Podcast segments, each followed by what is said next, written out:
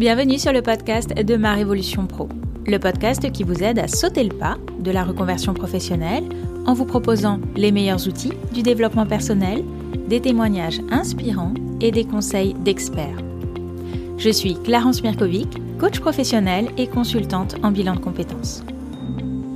Si vous êtes à la recherche de votre nouvelle voie professionnelle, je vous invite à télécharger gratuitement votre livret d'exercices pour vous poser les bonnes questions. Vous trouverez le lien dans la description de cet épisode. Je reçois aujourd'hui Marie Ombrook, chasseuse de tête et auteure du livre Et si vous trouviez enfin le job de vos rêves, paru aux éditions Vibert. Livre dans lequel elle vous dévoile ses meilleurs conseils sur l'ensemble du processus d'une recherche d'emploi, de la préparation initiale jusqu'à la prise de poste.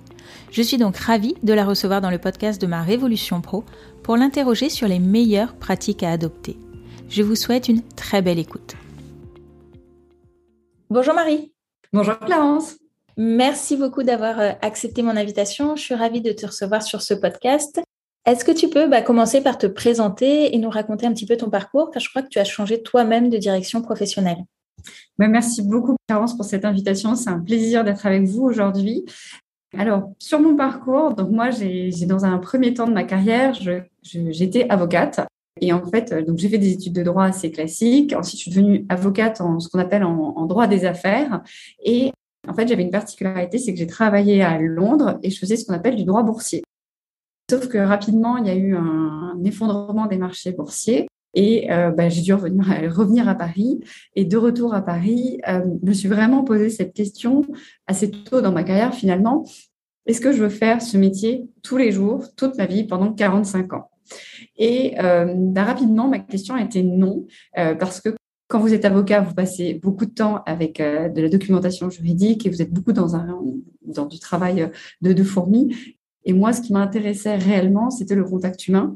Et c'est pour ça que du coup, naturellement, je suis partie dans le monde du recrutement avec euh, vraiment cet objectif d'aider des candidats qui étaient en recherche d'emploi. Comment vous l'avez vécu cette transition? Alors, euh, la première chose, c'est comme j'étais assez jeune, euh, mon entourage et en particulier mes parents ne comprenaient pas, eux qui venaient pas de ce milieu-là, ils comprenaient pas pourquoi j'avais fait autant d'études pour finalement ne pas exercer le métier d'avocat et ne jamais avoir mis la robe d'avocat puisque j'avais jamais plaidé. Donc, pour mon entourage, c'était très compliqué euh, de se dire, elle ne va pas être avocate. Ça, c'était le premier point. Et après, par rapport à moi, euh, à titre personnel, c'était un peu un, plongeon dans, l'inconnu. Euh, pour reprendre une image, hein, on, on m'était fait un monde où je m'étais dit, voilà, c'est comme si je vais plonger dans la piscine. Et en réalité, j'ai plutôt plongé dans le pédiluve, quoi. Ça s'est très bien passé. Je vous reçois à l'occasion de la sortie de votre livre. Et si vous trouviez enfin le job idéal paru chez Vibert, un livre qui est super riche en conseils et qui revient vraiment sur l'ensemble des aspects d'une recherche d'emploi. En premier, vous dites que c'est important de se préparer, de préparer sa recherche d'emploi. Et selon vous, quel est le bon état d'esprit euh, à adopter avant de commencer? Voilà, comment démarrer cette recherche? Comment s'en emparer? Euh, En fait, moi, ce que je me suis rendu compte, et c'est pour ça que j'ai écrit euh, ce livre, c'est que les gens qui sont en recherche d'emploi, ils savent, savent pas vraiment par où partir. Et finalement, rechercher un emploi, c'est pas naturel et ça s'apprend pas à l'école. Donc c'est pour ça que j'ai voulu faire ce livre pour dire aux candidats quand vous êtes en recherche d'emploi, la première étape avant même de partir avec votre CV, c'est de faire un petit bilan et de vous dire où j'en suis dans ma recherche, où j'en suis aussi dans mon dans mon état d'esprit, où j'en suis dans dans, dans ma vie personnelle et professionnelle pour savoir qu'est-ce qu'on veut vraiment. Pour reprendre votre question sur, sur quel état d'esprit il faut avoir, pour moi, c'est un état d'esprit euh, de bienveillance par rapport à son parcours et aussi par rapport à soi et de se dire, bah, regardez ce parcours où on est aujourd'hui et de se dire qu'est-ce qui va être euh, important pour moi demain. Pourquoi pas de faire appel à un coach quand on est à un moment de sa vie où on se dit, bah, je ne sais pas exactement ce que j'ai envie. Et pour moi, ça peut être vraiment un plus. Et je sais que Clarence, vous êtes un, euh, expert dans la matière, euh, de se dire, bah voilà, par moi-même, j'y arrive pas. Comment je peux m'en sortir de là? Et souvent, le, le, réflexe que les gens ils ont, c'est qu'ils s'entourent des mauvaises personnes, c'est-à-dire qu'ils demandent à leur entourage. Et euh, moi, ce que je dis souvent, c'est que l'entourage, même s'il veut être bienveillant à votre égard, parfois, ils peuvent être ce que j'appelle des saboteurs. Parce que euh, ce qu'ils vont vous conseiller, c'est pas forcément totalement objectif. Donc, ça peut être pertinent et intéressant de faire appel à une personne qui sera tiers, par exemple un coach, qui pourra avoir un regard neutre et probablement bienveillant par rapport à votre parcours. Et deuxième élément, ensuite, bah, il va falloir se dire comment on y va. Et comment on y va ben Là, c'est ce qu'on va mettre en place une stratégie de recherche d'emploi. Et il y a pas mal de, personnes, en tout cas que moi j'accompagne, qui manquent de confiance en elles. En fait, avant même de démarrer, qui peuvent être découragées par cette recherche d'emploi en se disant mais en fait j'y arriverai jamais, mais en fait je, ne suis pas assez ceci, je suis pas assez cela.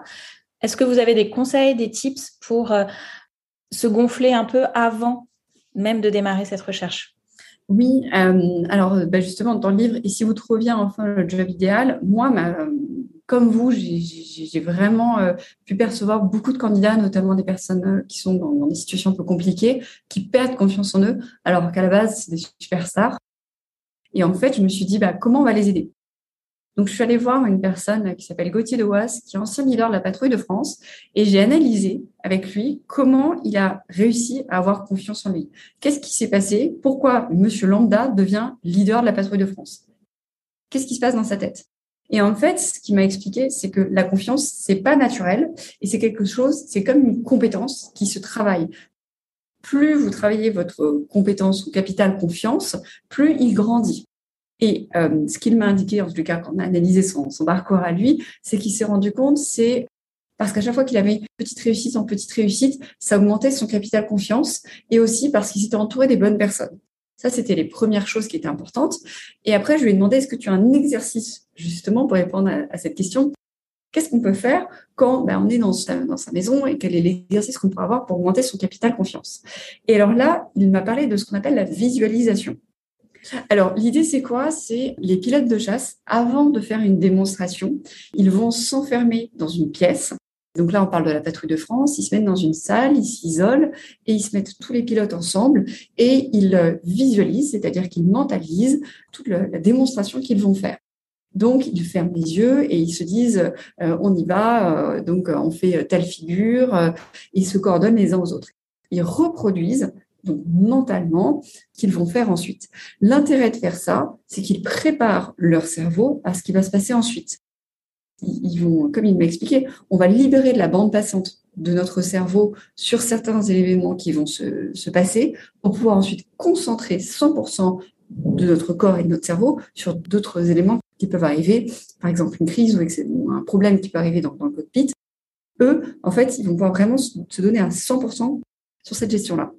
Hmm. Donc visualiser, si on applique ça à la, recherche d'emploi, visualiser sa recherche pour s'y préparer au mieux. Oui, et en fait, se visualiser dans des situations de réussite.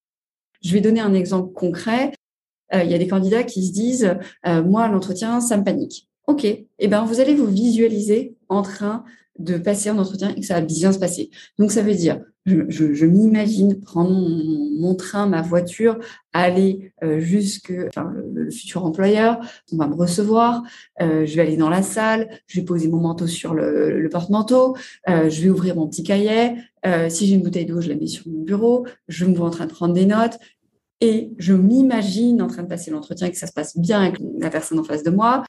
Je m'imagine bien répondre à ces questions, je m'imagine lui dire au revoir, je m'imagine lui faire un petit mail de remerciement. C'est vraiment ça l'idée, c'est vraiment de s'imaginer dans une situation qui est positive. Hmm, super. Une autre étape, je trouve, qui euh, pose beaucoup de questions, c'est la rédaction, euh, du CV. Et encore plus quand on est en, période de reconversion.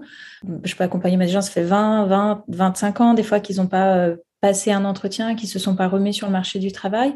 On voit pas mal de CV différents, de, jeunes qui réinventent complètement les codes.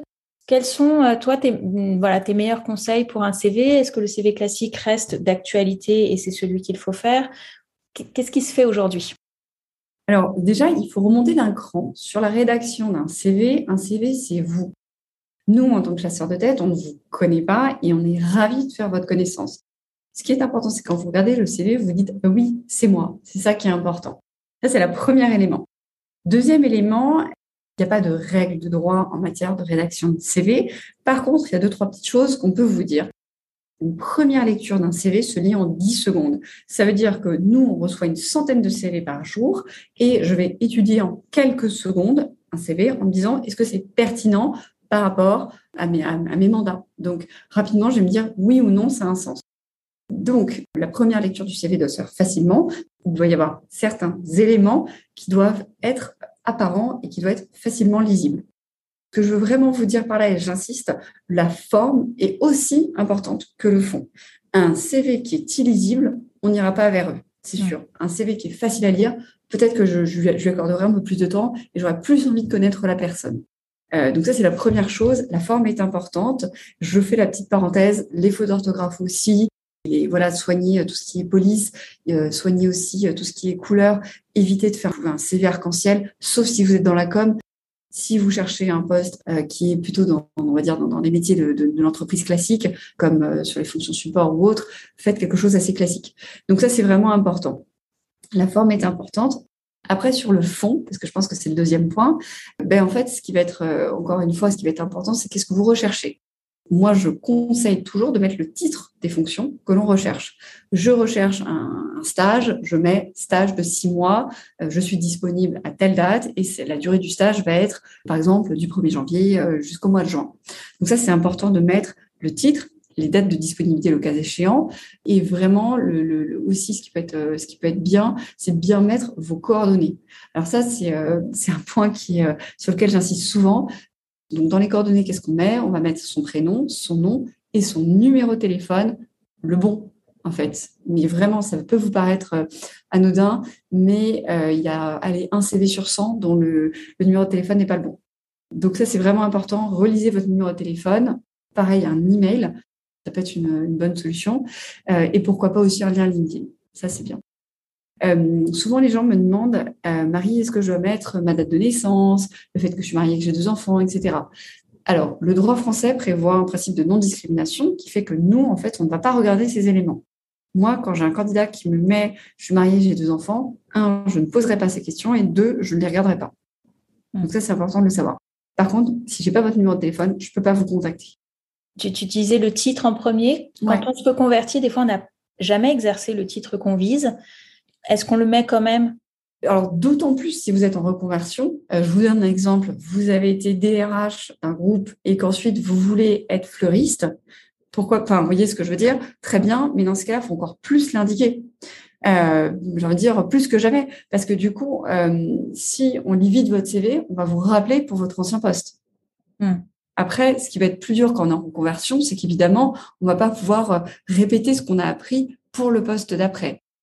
Maintenant, euh, ce qui est intéressant, c'est de se dire, dans les fonctions que j'ai exercées, qu'est-ce qui pourrait être réutilisable? Je vous donne un exemple concret. Vous avez été DRH, vous avez managé une équipe de 10 personnes. Aujourd'hui, vous voulez partir dans la restauration. Vous allez remanager des équipes. Dans ces cas-là, effectivement, cette euh, composante management, vous allez pouvoir la réutiliser. Alors justement, c'est intéressant que tu viennes là, c'est comment on présente finalement des expériences qui peuvent être diverses, mais qui n'ont pas forcément à première vue, en tout cas sur les titres mm. de, de, de, liens. Est-ce qu'on, du coup, est-ce qu'on présente uniquement les compétences qui sont transposables? Est-ce qu'on réécrit quand même l'ensemble du parcours? Est-ce qu'il y a des choses à, des expériences à masquer? Quels conseils tu pourrais donner? Alors, moi, je pense qu'il faut déjà partir de qu'est-ce que je vise. Et en fonction de ce que je vise, je vais réutiliser les compétences qui ont été utiles dans mon parcours précédent. Je donne un exemple concret. Moi, je vise un poste euh, de commercial dans, dans la grande distribution. OK, très bien. Dans mon poste précédent, par exemple, j'ai travaillé à un moment dans la distribution, euh, j'ai travaillé peut-être euh, en tant que, que, magasinier ou autre. Dans ce cas-là, oui, ça faut le mettre parce que ça montre que j'ai une connaissance du secteur. Ce qu'il faut vraiment se dire, c'est tous les éléments qui peuvent être utiles de manière directe ou indirecte, il faut les indiquer. Après, pour moi, c'est important de ne pas mentir sur le CV. Donc ça, je vais en parler tout de suite. Ne mentez pas parce que on va finir par le savoir. Et euh, ça sera pire que tout parce que si vous avez menti dans le processus de recrutement, vous allez briser la confiance de votre futur employeur ou de vos futurs associés. Donc pour moi, il est important de dire les choses. Si la personne l'entreprise ne, ne, vous prend pas, c'est pas très grave. Il y en aura d'autres. Mais ne mentez pas parce que sinon vous partez sur des mauvaises bases et ça va mal se passer. Très probablement, ça va mal se passer. Euh, ça peut, enfin, sûrement entendu, ça peut passer, mais généralement, au bout de quelques mois, ça, ça se passera pas bien et c'est dommage. Donc, vraiment, j'insiste, hein, ne mentez pas sur un CV. Hmm. Donc, parler de ces expériences, euh, valoriser les choses qui peuvent avoir un lien avec le poste qu'on vise. C'est ça? Mhm. Une autre question que pas mal de, gens ont des craintes par rapport à ça, c'est quand il y a eu des périodes de chômage, des périodes d'inactivité. Est-ce que c'est réellement très mal perçu par les recruteurs? Alors, deux choses l'une. Euh, je vais répondre en même temps à la question que tu m'avais posée avant, à savoir est-ce qu'on fait une présentation antéchronologique ou est-ce qu'on fait une présentation par compétences. Euh, ce qui est important, c'est qu'il faut bien regarder son parcours et se dire quel est le, le, plus pertinent par rapport à votre parcours. Si vous avez fait 4, 5, 6 fois exactement le même poste, mais juste dans des entreprises différentes, effectivement, par compétence, c'est peut-être plus cohérent que de répéter 4, 5, 6 fois exactement la même chose. Donc ça, c'est un premier point. Par contre, si vous avez été sur des postes où il y a une évolution, euh, donc dans l'entreprise 1, j'ai fait tâche ABC, dans l'entreprise B, euh, CDE, et ainsi de suite, là, dans ces cas-là, c'est un sens de faire du chronologique. Sur la question du, du, du, trou dans le CV, pareil, il ne faut pas mentir. Euh, je, il y a beaucoup de candidats hein, qui, qui, traficotent leur CV pour pas qu'on le voit. En fait, il y a un moment, on va le voir parce que quand on va échanger avec vous, on va vous dire, bah, tiens, tu as fait quoi entre 2017 et 2018 Donc, vaut mieux le dire, l'assumer, expliquer ce qu'on a fait, que euh, vouloir le masquer, parce que quand vous voulez masquer, ça finira par se voir. Après, sur la question du trou dans le CV, encore une fois, ça va dépendre de qu'est-ce qui s'est passé. Si c'est, euh, bah, c'était euh, la crise Covid, j'ai eu du mal à retrouver un emploi, ça va s'entendre. Si c'était, j'ai voulu faire le tour du monde, bah ok, ça va s'entendre. Si c'était, ça se positionnait dans un projet professionnel par exemple, moi j'ai un candidat qui m'a dit voilà, euh, elle était DAF euh, et en fait elle était passionnée d'équitation. Elle a voulu faire un, un ce qu'on appelle l'équi-coaching. Donc elle a fait un an où elle s'est formée à, à de l'équi-coaching. Aujourd'hui, elle se dit ben non, finalement j'aime bien mon métier de DAF. Elle revient au métier de DAF. Donc dans son dans, dans son CV, on va dire une espèce de trou puisque c'est pas, elle n'a pas été DAF pendant cette période-là. Et en fait, elle l'explique très bien. Et quand elle, elle va en entretien, elle dit, mais vous voyez, pendant cette période-là, j'ai euh, fait monter mes, mes, compétences en transversalité, ce qui fait qu'aujourd'hui, quand je dois être dans, un, dans, une, dans, une, dans une direction, ben j'ai justement j'ai cette capacité de coacher les gens et de coacher un dirigeant. Donc, elle a transformé une période, on va dire, d'inactivité en quelque chose de positif. Et c'est ça que j'invite à faire euh, auprès de, des gens qui sont en recherche d'emploi et en reconversion. Mmh. Pour directeur administratif et, oui, et, et financier. En, période de reconversion, on peut avoir des expériences où vraiment on a beau essayer de tirer le fil, de chercher des liens, parfois il n'y en a pas du tout. Est-ce que dans ce cas-là, voilà, on le, met quand même au risque d'avoir aucune compétence transposable à, en tirer ou est-ce qu'on ne le met pas, là au risque d'avoir le trou euh, dans, le, dans le CV moi, personnellement, je préfère toujours le mettre. Je vais te donner un autre exemple. Euh, J'ai rencontré un directeur des ressources humaines il y a quelques semaines qui, dans son parcours, il a fait, il essayé d'ouvrir un magasin de, vente de vin. Ok, tu peux te dire, a priori, il n'y a aucune, euh, aucun lien avec ce qu'il fait.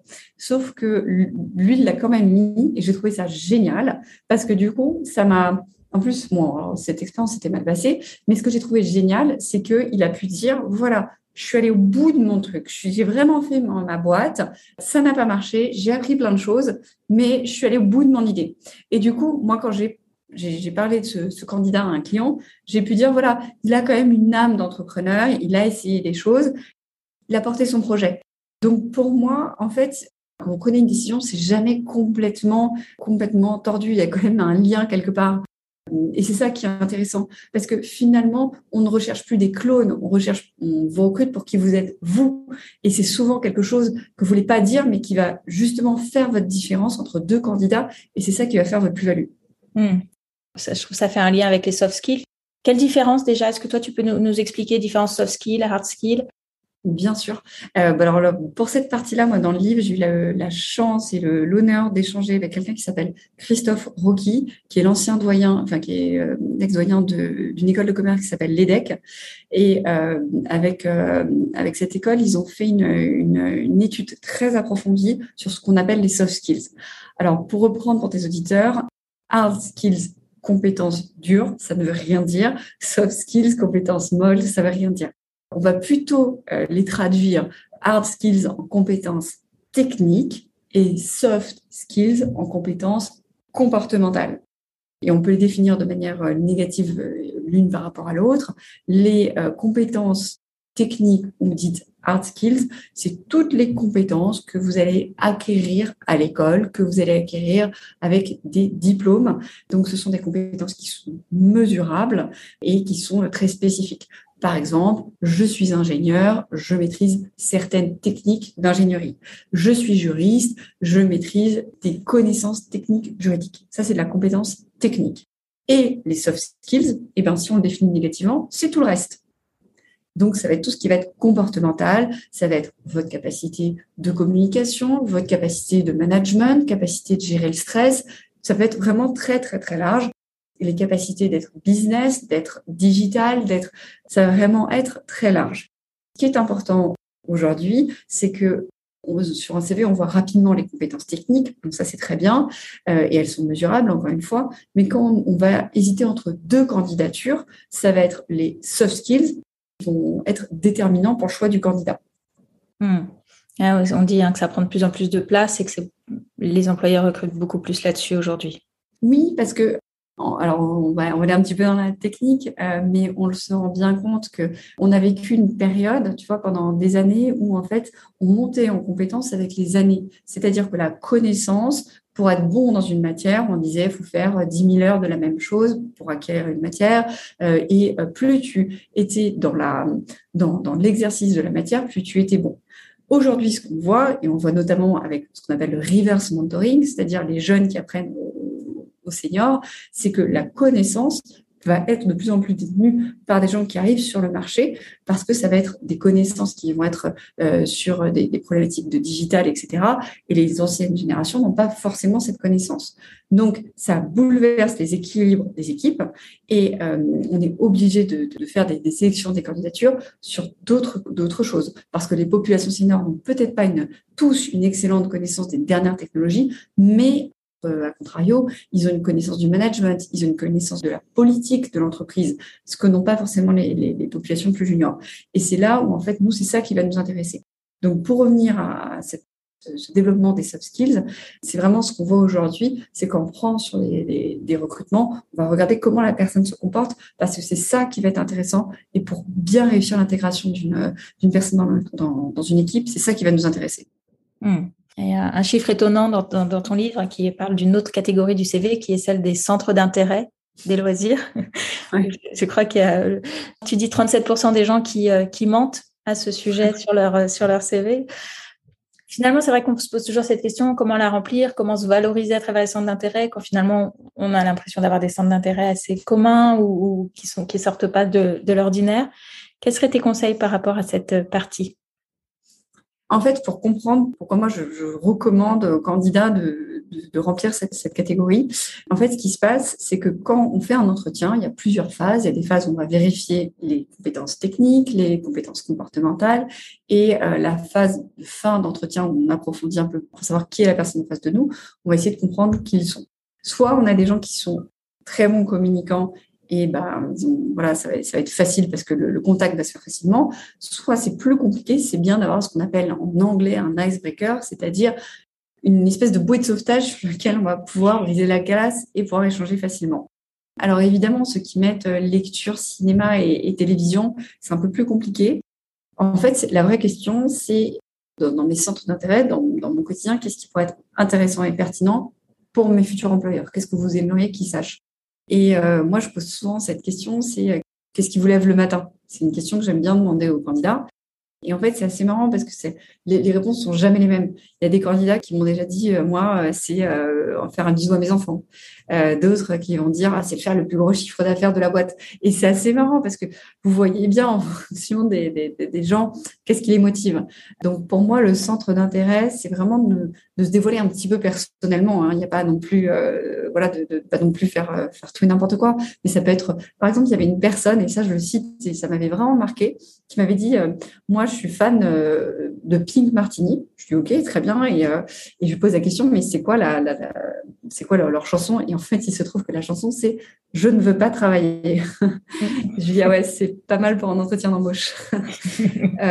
voilà, donc ça peut être, en tout cas, ça m'a marqué. en attendant, ça m'a marqué. Maintenant, je trouve ça un peu bizarre, mais ça m'a marqué. Ce que, ce que je veux vous dire par là, c'est un, voilà, c'est un, petit élément de vous qui nous permettra ensuite d'avoir un échange. Hmm. Alors, on en vient à la, deuxième partie. Une fois qu'on a notre CV qui est euh, prêt, ensuite, il va falloir euh, le diffuser, en tout cas. Tu parles dans ton livre, il y a tout un chapitre intéressant sur le réseau, sur comment l'utiliser, comment l'agrandir. Là aussi, hein, moi, je peux rencontrer pas mal de personnes qui ont des freins, mais moi, je connais personne, mais moi, j'ai pas de réseau. Comment déjà euh, se rendre compte de ce qu'on a et puis comment, comment l'utiliser?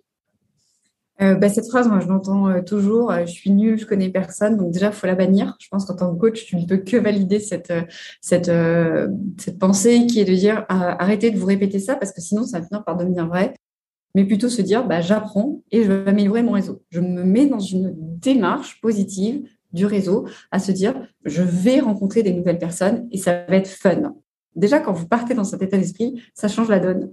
Euh, ensuite, on connaît tous du monde. Hein. On a tous autour de nous euh, des gens que vous connaissez, que ce soit euh, à la machine à café, que ce soit dans votre vie, vos amis, etc. On a tous du monde autour de soi. Ça, c'est ce qu'on appelle le cercle 1.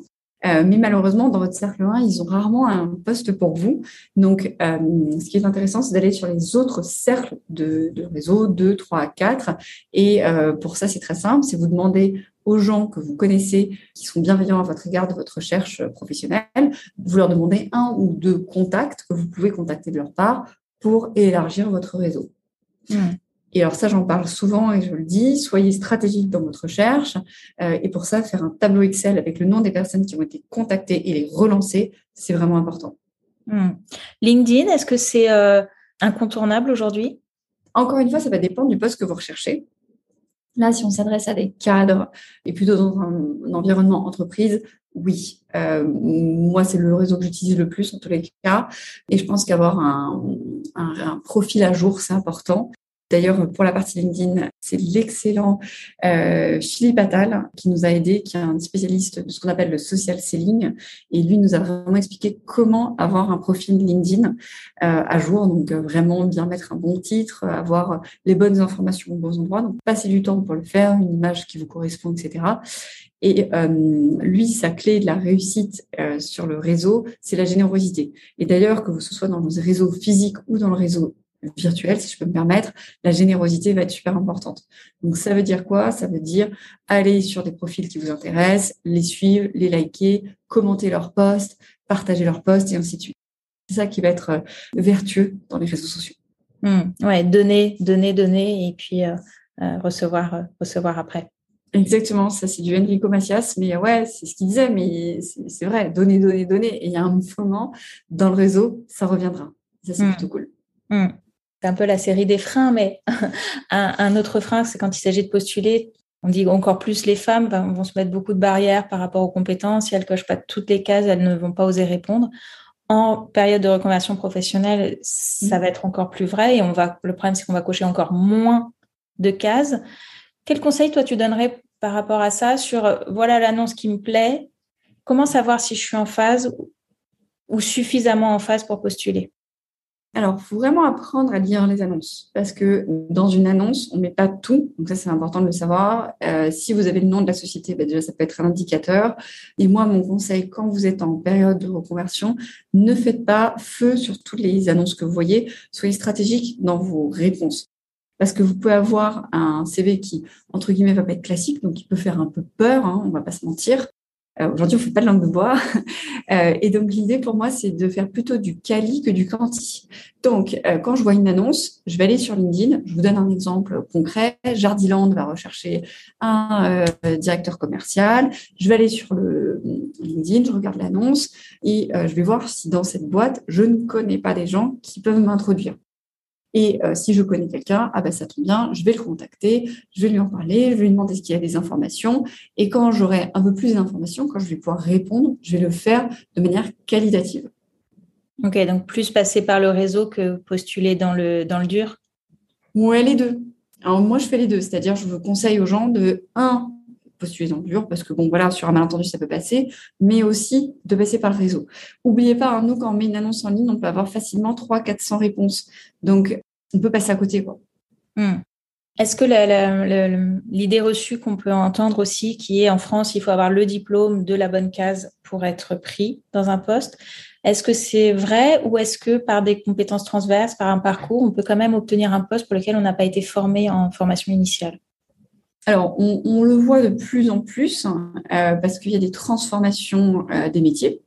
Euh, je vais te donner un exemple concret donc, dans le métier du droit, parce que moi, je suis chasseur de tête dans les métiers juridiques.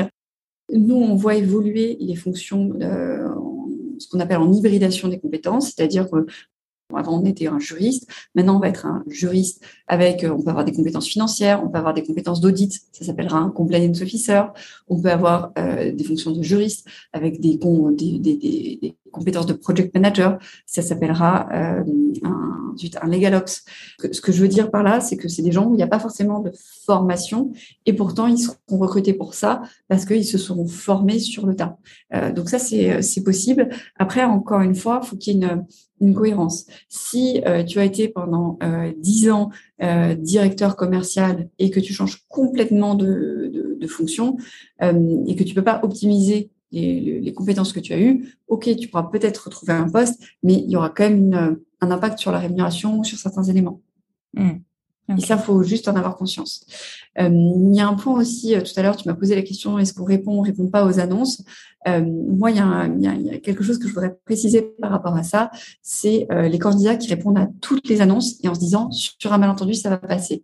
Et qui parfois répondent deux, trois, quatre, cinq fois.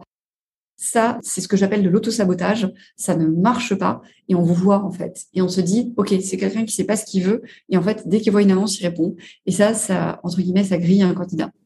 Hmm, ouais. Donc, une fois qu'on a passé cette première case de envoyer le, envoyer le CV et qu'on est reçu en entretien, tu parles de l'importance de la communication non verbale dans ton livre. Est-ce que tu peux nous en dire euh, plus là-dessus et en quoi elle est euh, aussi importante? Oui, parce que souvent, en fait, les candidats, quand ils se préparent un entretien, enfin, quand ils vont un entretien, ils se préparent pas trop, ils y vont un peu en disant, on verra comment ça va se passer. Sauf que la clé, la réussite de l'entretien, pour moi, et c'est fondamental, c'est la préparation. C'est la, règle d'or. Vous êtes préparé, ça se passera peut-être un peu, ça se passera mieux que si vous n'êtes pas préparé. Ça, c'est sûr sur la, question de la communication. Euh, ce que les, les, candidats ne mesurent pas, c'est le poids de la communication non verbale. On, il y a des études hein, qui le montrent, et dans le livre, on en parle. 83% euh, de la communication est non verbale et il y a à peine 7% qui est verbale. Autrement dit, quand vous êtes en entretien, en particulier quand c'est un entretien physique, votre attitude va avoir un impact. Quelqu'un qui, quand je pose une question, lève les yeux au ciel, soupire, bah, je me dis, OK, il n'a pas envie. Enfin, voilà. Donc, c'est super important. Ce qui est aussi, euh, aussi important, hein, cette communication non verbale via les, euh, les, visioconférences. Euh, la difficulté qu'on a aujourd'hui, c'est que l'écran, en fait, ça coupe les rayons. C'est quand vous prenez un écran, hein, c'est la définition du Dalloz, un écran, ça coupe les rayons. Donc mécaniquement, ça coupe la communication. Vous n'êtes pas en 3D, vous êtes plat, on on voit pas de la tête aux pieds, on ne sait pas comment vous réagissez. Donc, du coup, c'est beaucoup plus dur de, faire passer des entretiens, en tout cas, je pense, faire passer des entretiens en visio qu'en physique. Et de la part des candidats, ça va exiger d'être beaucoup plus concentré et d'être beaucoup plus à l'écoute. Donc, moi, ma vraie recommandation, quand vous êtes sur un entretien, quand il est physique, regardez comment se comporte la personne en face de vous adaptez-vous à son langage, parlez la même langue corporelle. Et quand vous êtes en entretien en visio, soyez très concentré et regardez la personne dans les yeux. J'ai un candidat qui m'avait fait la, réflexion qui avait été perturbé parce qu'il avait fait un entretien avec un, un chasseur de tête qui avait passé son temps tu vois, à prendre ses notes sur son clavier, à regarder son écran et ne l'avait pas regardé une seule fois. Et il m'avait dit, mais attends, en fait, ce chasseur de tête n'avait aucune euh, estime pour moi. Et je dis, bah non, en fait, dans la vraie vie, vous aurez été l'un en face de l'autre. Là, effectivement, la personne était sur son écran, mais en tout cas, ça a fortement perturbé ce candidat. Donc, euh, sachez que ça peut aussi perturber le, recruteur en face. Donc, soyez dans une écoute active et euh, encore plus en entretien en visio. Hmm. Tu parles de l'importance de se préparer. Comment s'y prendre? C'est quoi les étapes clés d'une bonne préparation? Pour moi, c'est essayer d'obtenir un maximum d'informations sur l'entreprise, sur la personne que vous allez rencontrer et sur le poste. On est en trois étapes. Donc l'entreprise, vous allez sur les sites, leur, propre site, le site euh, même dans le LinkedIn, sur l'actualité, vous regardez tous les derniers articles, toute l'actualité presse qu'il peut y avoir sur l'entreprise. Ça, c'est le premier élément. Est-ce que la société est en croissance, décroissance? Est-ce qu'elle a des projets l'année prochaine ou pas? Ça, c'est le premier point. Deuxième élément sur la personne que vous allez rencontrer. Moi, régulièrement, les candidats arrivent en bas de, de, mon immeuble, ça m'est déjà arrivé une ou deux fois, et demandent la mauvaise personne. C'est pas top. Voilà, c'est pas une bonne image. Donc, renseignez-vous sur la personne. Par exemple, moi, je fais que des recrutements RH et juridiques. Je suis une ancienne avocate. Je vais parler la même langue. Si vous avez un chasseur de tête qui, en face de vous, n'a jamais exercé en tant que juriste et que vous visez un poste de juriste, il va falloir adapter votre langage. Ça, c'est important. On n'a pas le même langage devant un, directeur des ressources humaines, un directeur des affaires financières ou un DG. Donc, savoir adapter son langage, c'est super important. Donc, deuxième élément, la personne. Et troisième élément, le poste. Idéalement, essayer d'obtenir la fiche de poste avant pour bien comprendre quelles sont les attentes. Quels vont être les points clés pour euh, raconter son parcours? Sur quels points va falloir particulièrement accentuer Et notamment quand on est en, reconversion, est-ce qu'il va y avoir des spécificités euh, à dire? Alors, effectivement, là, je pense que tu mentionnes les, techniques d'entretien. Euh, on mixte des questions ouvertes et des questions fermées. Et on commence très régulièrement par une question ouverte qui dit présentez-vous. Et alors là, euh, c'est important d'avoir préparé encore une fois son pitch hein, de, de, 20 minutes où vous allez donner la colonne vertébrale, donc tout ce que vous avez fait dans votre parcours qui peut avoir un sens pour votre futur employeur. Euh, et ça peut être très bien de dire, euh, voilà, enfin, même encore une fois, hein, la fameuse question, oui, mais euh, j'étais pas du tout dans le métier qui était intéressant pour moi, mais ce qui est intéressant, c'est de dire, qu'est-ce que j'ai appris de mes expériences, qu'elles soient positives ou négatives, qu'est-ce que j'en ai appris? C'est ça qui va nous intéresser. Donc, quand vous en êtes sur cette question, présentez-vous, remontez de manière chronologique, chronologique pardon, les différentes expériences, expliquez à chaque fois quelles étaient vos missions, quel était le contexte, pourquoi vous avez rejoint cette, cette entreprise, qu'est-ce qui fait que vous en êtes parti. Et en gros, ça va définir vos valeurs. Qu'est-ce que vous recherchez au final aujourd'hui hmm. Tu parles de cette fameuse question euh, des défauts et des qualités qui est, euh, je ne sais pas si quelqu'un l'aime, cette, question-là. Est-ce qu'elle se pose toujours et comment y, y répondre? Alors, il y a certains qui le font, donc du coup, faut être prêt. Voilà, c'est une question de faut être prêt. Et aujourd'hui, on ne la pose plus de cette manière-là, on la pose un peu de manière, on va dire, déguisée. La question a toujours été mal comprise. C'est pas quelles sont vos qualités, vos défauts dans l'absolu, mais c'est euh, par rapport au poste recherché. Et ça, ça change tout le prisme de la question. Euh, parce que quelles sont mes qualités, mes défauts? Mais si tu veux, enfin moi, par exemple, je suis pas habile de mes mains, mais je m'en fiche. Je suis sorte de tête. Je suis peut-être nulle en construction de Lego. Enfin, j'ai du mal en construction de Lego. Ok, mais est-ce que c'est impactant pour mon poste? Non. Euh, donc, ce qui est important, c'est de se dire quels sont les points d'amélioration par rapport à mon poste et surtout de montrer quels sont mes points d'amélioration, quelles sont mes forces par rapport à mon poste et de montrer sur les points d'amélioration qu'est-ce que je fais pour le travailler. Par exemple, euh, voilà, j'ai un poste où j'ai besoin de l'anglais. Je sais qu'aujourd'hui mon niveau d'anglais n'est pas très bon. Ben, j'explique à mon futur employeur que euh, ben, je vais partir pendant un an euh, aux États-Unis où je fais une formation en anglais. C'est ça qu'on va rechercher en fait. Hmm, c'est ça, c'est dire peut-être les points d'amélioration, mais mettre une parade en, en disant ce qu'on fait pour l'améliorer tout de suite. Oui, le mettre en, en perspective, c'est-à-dire, ben voilà, j'en ai conscience, je me connais, je sais ce qui est, ce que mes plus-values, je sais ce qui, ce qui est plus, plus compliqué parce qu'on est, personne n'est parfait, heureusement. Euh, et on sait tous qu'il y a des choses qu'on peut améliorer. Ben, qu'est-ce que je dois améliorer et euh, comment je m'y prends? Euh, moi, c'est pour ça que je pose souvent cette question, c'est qu'est-ce qu'on dit de vous en, en, évaluation? Parce que lors de vos dernières évaluations, qu'est-ce qu'on a dit de vous? Et ben, c'est là où les gens vont dire, ben voilà, on m'a expliqué que ben, je pouvais gagner en prise de parole, etc et je me suis pris un coach sur ça. C'est ça qui va être intéressant.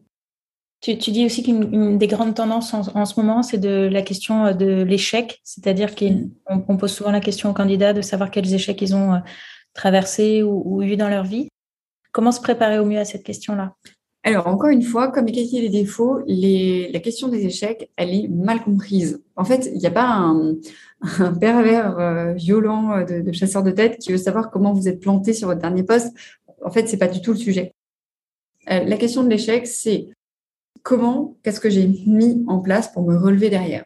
Quelqu'un qui n'a jamais eu d'échec dans son parcours, moi, ça me fait dire qu'il n'a jamais pris de risque. Donc, ça ne me va pas. Par contre, quelqu'un qui a enchaîné les échecs sans se poser de questions, je me dis c'est quelqu'un qui n'a pas analysé ses échecs et ça sera problématique à un moment ou à un autre. Donc, ce qui est important dans cette question, c'est de vous dire, regardez encore une fois avec bienveillance votre parcours et vous dire, bah voilà, ça, ce que j'ai fait, peut-être que j'aurais pu le faire mieux, j'ai eu cette difficulté, par exemple, je voulais euh, proposer ce projet, il n'a pas été accepté. Pourquoi il n'a pas été accepté? Parce que peut-être que j'ai pas eu les bons appuis politiques. La prochaine fois, je me concentrerai plus sur l'aspect politique de ce projet que sur la réalisation avant de m'embarquer sur un plan à cinq ans. Mmh. C'est ça qui nous intéresse. Mmh. Une fois qu'on a eu cet entretien avec, euh, avec le recruteur, euh, est-ce que c'est opportun de relancer? Quand le faire et comment le faire pour que ce soit bien accueilli c'est la phase où on dit au revoir. Et moi, ce que je dis aux candidats, c'est anticiper cette phase-là. Et au moment où vous quittez le chasseur de tête, vous lui posez la question comment je te relance et quand? Est-ce que je te relance par texto, par mail, par LinkedIn? Est-ce que je te relance au bout d'une semaine, au bout d'un mois, au bout de six mois? Et c'est une fois qu'on a déterminé les règles du jeu, c'est facile. Encore une fois, moi, les candidats qui m'appellent tous les jours, il y a un moment, je me dis, OK, c'est gênant parce que je ne sais pas trop quoi leur, leur dire. Par contre, si on a fixé euh, une règle, ce qui nous concerne, c'est un petit texto, on s'envoie un texto, oui, non, il y a quelque chose, il n'y a pas quelque chose, et on se répond facilement. Donc, il faut vraiment, encore une fois, établir les règles du jeu en mettant de la stratégie dans sa recherche de recrutement. Hmm, c'est ça, préparer, anticiper pour se sentir à l'aise de le faire, euh, de le faire après. Exactement. Mais est-ce que c'est important de relancer? Oui. Est-ce que c'est une attente des recruteurs? Attends, non. Euh, par contre, c'est une question de réseau. Euh, c'est-à-dire que euh, même si vous trouvez un job, pas par ce recruteur, c'est important de lui dire. Pour information, je viens de trouver un poste, merci pour votre aide ou je sais pas quoi. Mais c'est ça qui va être ce qu'on appelle le réseau. Parce que finalement, les recherches d'emploi se font par cycle. Et si vous n'avez pas trouvé aujourd'hui avec ce chasseur de tête, vous pouvez très bien travailler avec lui demain. Donc, c'est important de bien bichonner son réseau. Hmm. Là, tu, parles dans le cas où on a cherché, où on a trouvé par ailleurs, mais dans le cas où on n'a pas trouvé, mais euh, on, est parti de l'entretien sans dire, euh, sans avoir convenu d'un moyen de relance. Est-ce qu'on attend que le recruteur revienne vers nous, ou est-ce qu'on relance une fois? On peut relancer une fois euh, en disant, voilà, merci pour votre pour votre accueil, j'ai bien apprécié. Après, c'est très dur de relancer en, à froid. Donc, c'est plutôt intéressant de dire, pendant l'échange, nous avions parlé euh, d'une innovation technologique. Tiens, j'ai vu un article pour votre information. Vous voyez ce que je veux dire? C'est un peu plus qualitatif euh, d'arriver avec quelque chose que juste euh, coucou, c'est moi. Quoi. Mmh. Ouais, trouver un, prétexte ou offrir quelque chose pour, pour relancer. Ouais. Par exemple, sur LinkedIn, tu vois, moi, je suis très présente sur LinkedIn. Il y a beaucoup, beaucoup de candidats qui nous suivent. tous les lundis, on fait une citation, ils nous suivent, ils nous mettent des likes, ils nous mettent des commentaires. Et en fait, ça, ça crée du lien naturellement et c'est plutôt sympa, quoi. Mmh. Comment ne pas se décourager? Parce que parfois, on passe plusieurs entretiens, on n'a pas toujours de réponse positive. Comment ne, pas se décourager face à une recherche d'emploi? Alors, ce qui est important, et c'est euh, ce qu'on a été dit en phase 1, c'est mettre de la stratégie. Et dans la stratégie de recherche, euh, ce que j'explique dans le livre, il faut mettre un cadre dans ta recherche. C'est-à-dire, tu ne peux pas faire psychologiquement, si tu es en période de chômage, 100% sur la recherche d'emploi, sinon, moralement, ça ne va pas tenir. Une recherche d'emploi, c'est un marathon ceux qui font, qui partent très vite vont avoir du mal à tenir sur la longueur. Donc pour moi, l'idée c'est de se dire dans ma journée, j'ai une partie de ma journée qui est dédiée à ma recherche d'emploi et une autre partie qui est dédiée à autre chose, le sport, ma famille, ce que tu veux, mais autre chose. Et donc là, on va, on va s'entourer de ce qu'on appelle notre cercle vertueux, de gens qui, au moment où tu vas être un peu plus en bas dans ton moral, vont te tirer, te remonter et te dire, euh, OK, regardons, analysons ce qui s'est passé et se dire qu'est-ce qui a marché, qu'est-ce qui n'a pas marché.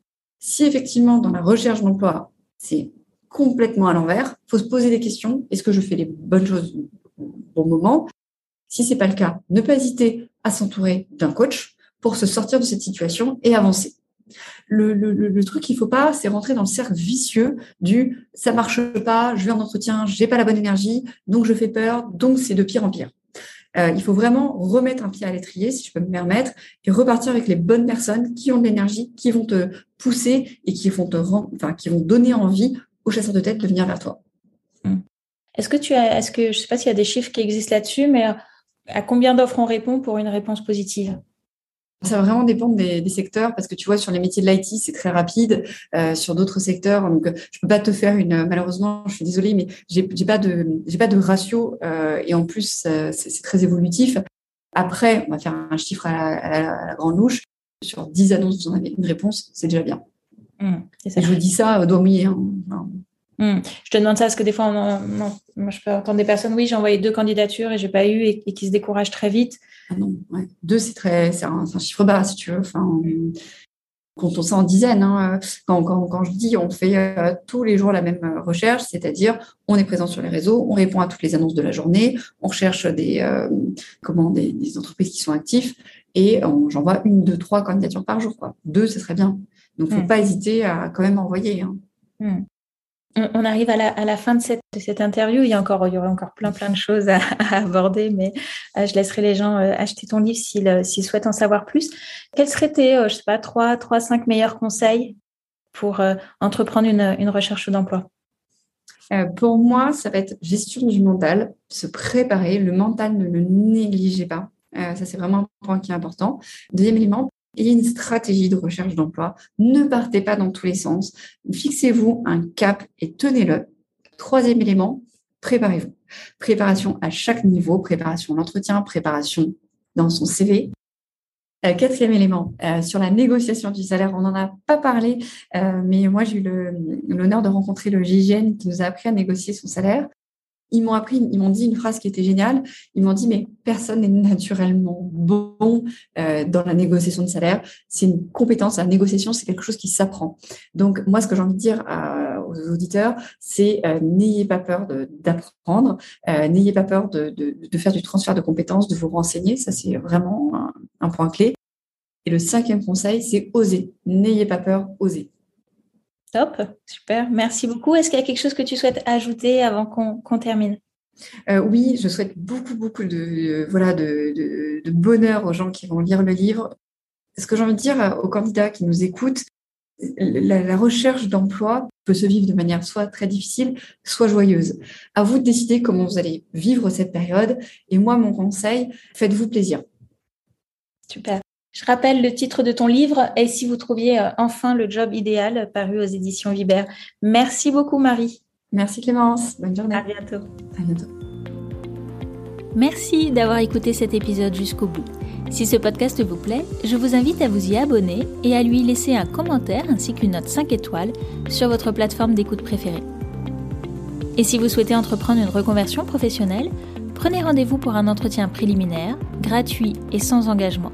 Cela nous permettra de faire connaissance et de voir quel est l'accompagnement le plus adapté à votre situation. Vous trouverez le lien pour prendre rendez-vous dans la description de l'épisode. Je vous dis à bientôt. Au revoir.